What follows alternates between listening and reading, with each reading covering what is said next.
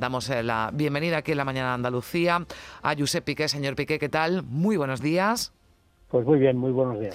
Bueno, cuéntenos en primer lugar eh, la importancia de, este foro, lo que en él se aborda y se analiza. Entiendo que de alguna forma se quiere potenciar la industria española en el panorama internacional. Bueno, efectivamente, ¿no? Estamos en un momento clave de grandes transformaciones.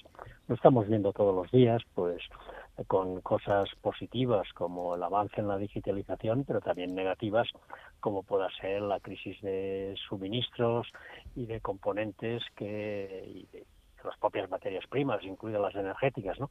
que hacen absolutamente imprescindible que debatamos entre todos qué se puede hacer para que nuestro país pueda disponer de una industria adaptada a los requerimientos de, estos momentos y particularmente en todo lo relativo al aprovechamiento de las nuevas tecnologías. ¿no? Eh, yo creo que es un momento muy oportuno para que tengamos ese tipo de, de debates y que entre todos podamos profundizar y conocer un poco más respecto a qué tenemos que hacer para ser eh, cada día más competitivos. Sí, por ejemplo, para ser más competitivos, como usted apuntaba, la mm. digitalización de las empresas, el desarrollo del 5G, que aunque suponga un, un esfuerzo, tiene muchos beneficios, señor Piqué, sobre todo para las pymes. No, sin duda, sin duda. Mire, y, puedo ser incluso un poco más radical en mi expresión, ¿no? Eh, los que no se digitalicen van a desaparecer. El mundo eh, es digital, va a ser cada vez más digital y quien no se adapte, pues el propio mercado se va, se va a encargar de ponerle en, en su sitio, ¿no? Pero eso no es un comentario por mi parte pesimista, sino todo lo contrario. Una vez identificadas las necesidades, lo que hay que hacer es eh, buscando alianzas, buscando cooperación, eh, avanzando en todo aquello que pueda permitir innovación, pues eh, al final conseguir que nuestro tejido industrial, pero no solo, como usted dice, las grandes empresas, sino las pequeñas y medianas, pues puedan ser eh, competitivas. ¿no? Eh, estamos ante dos grandes retos a los que nos tenemos que adaptar sí o sí. Uno es la revolución digital, evidentemente, y el otro es todo lo que se deriva de la transición energética y medioambiental, ¿no? que son mm. los dos grandes vectores, además, que van a fijar la asignación de los fondos europeos conocidos como Next Generation, ¿no? los famosos 750.000 millones, de los cuales España pues tendría que tener la capacidad para absorber unos 140.000. Mm, ayer, por cierto, la OCDE rebajó las previsiones económicas para España, señor Piqué, porque, bueno, entre otras cosas parece que se ha condicionado demasiado, ¿no? La recuperación a esos fondos europeos que llegarán, pero no ahora. Bueno, eh, los fondos europeos siempre fueron unos fondos para invertir ¿eh? y no para gastar, son unos fondos para transformar nuestro tejido productivo y eso quiere decir que los frutos se recogerán más adelante, ¿no? Eh, una cosa es que eso permita pues seguir teniendo unos presupuestos expansivos, pero lo que hay que hacer para ser competitivos es ir a los factores que realmente eh, nos importan a corto, a medio y a largo plazo, ¿no? Y entre ellos, pues está todo lo que es la adaptación a la nueva situación en los mercados internacionales, en la evolución de las materias primas, de componentes básicos para la producción. Eso es lo que no solo en España, sino en todo el mundo, pues todo el mundo occidental fundamentalmente, ¿no? Pues está fallando, ¿no? Y eso está llevando a una revisión a la baja de todas las previsiones que nos afecta especialmente porque además eh, nuestra economía depende del sector servicios en gran medida, eso depende en gran medida de la movilidad y de la superación de la pandemia y evidentemente las últimas noticias respecto a las nuevas variantes y a las complicaciones y a las nuevas restricciones que se están imponiendo pues eh, no son precisamente mm. eh, buenas para nosotros no mm, antes eh, hace unos meses todos pensábamos que la recuperación sobre todo de la demanda de consumo iba a ser muy intensa pero ante el panorama lo que eh, tenemos que asumir es que no va a ser así, que esto no ha terminado todavía, que hay que estar muy muy atentos y que lo que hay que hacer en esas circunstancias pues es seguir con los esfuerzos de competitividad, porque eso al final siempre acaba teniendo sus frutos. Mm. Bueno, digamos que esta es una crisis nueva, ¿no? Porque viene motivada por una sanitaria, porque eh, vivimos momentos de mucha incertidumbre, ¿no? Ahora con esa llegada de la variante que usted apuntaba, de la variante Omicron, por la desigual también, los desiguales niveles de vacunación, ¿no? Que hay en el, en el mundo, incluso en el continente europeo. Pero eh, hablaba, hablábamos también eh, bueno, de previsiones económicas. Hoy vamos a conocer, señor Piqué, en, pues en unos minutos, además, los datos del paro correspondientes al mes de noviembre, los datos de afiliación, hablan desde el Gobierno que van a ser históricos. Pero usted, que es comisario de un foro en el que se habla de industria, protagonista de la transformación digital, de la recuperación económica, cuando tanto se habla, cuando tanto se habla del cambio de modelo productivo, sobre todo en una comunidad como la nuestra, de Andalucía, por la dependencia del del turismo, del sector eh, servicios. Se lo digo porque, claro, ¿cómo se puede hacer para que esa creación de empleo, que parece a la que vamos a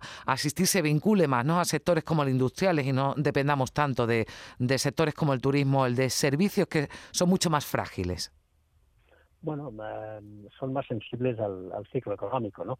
Pero yo creo que en ningún caso España tiene que renunciar a la enorme capacidad que hemos desarrollado en las últimas décadas como potencia turística de primer orden. ¿no? Yo creo que no hay que plantearlo como, como algo que sea incompatible. Mm, es perfectamente compatible seguir siendo eh, una de las potencias turísticas del mundo más importantes, desarrollar un sector de servicios que sea competitivo y en general así es, pero al mismo tiempo también saber que las apuestas de futuro y sobre todo la generación de empleo estable pasa por disponer de una base industrial que, que sea potente. ¿no? Eh, la, digamos, la aspiración que nos marca la Unión Europea respecto a la participación de la industria en el conjunto de, del PIB, pues es del 20%, ¿no? En España en estos momentos estamos en el 14, o sea, bastante por debajo, y creo que todo lo que implique eh, un esfuerzo en esa dirección que requiere de la colaboración público-privada, pues eh, va en la buena va en la buena dirección, ¿no? Pero yo no lo plantearía nunca como una especie de, juego de suma cero, ¿no? Que cuantos más servicios, menos industria y lo contrario. Eh, lo que hay que hacer es trabajar en todos los frentes y desde luego en el frente industrial sin ninguna duda. Dijo usted hace unos meses, permítame, señor Pique, que estábamos hablando de, economía, pero me gustaría también preguntarle eh, algunas cuestiones políticas. Dijo usted hace unos meses que íbamos a volver irremediablemente al bipartidismo clásico. ¿Lo sigue pensando? Bueno, yo creo que eh, digamos, hay una cierta simplificación del escenario político, eh, pero evidentemente mm, todo es muy dinámico, todo eh, depende del comportamiento de cada cual, ¿no? Y nada está escrito de, antemano. Pero sí que hemos visto como dentro del, para entendernos, el espacio de la izquierda, lo que parecía una pugna por la hegemonía entre Unidas Podemos y el Partido Socialista, se ha ido decantando en favor del Partido Socialista. Es cierto que ahora pues eh, se plantea la variable de una nueva plataforma eh, encabezada por la vicepresidenta segunda que podría pues modificar ese digamos ese diagnóstico pero eh, hay ahí un cierto proceso de simplificación interna ¿no?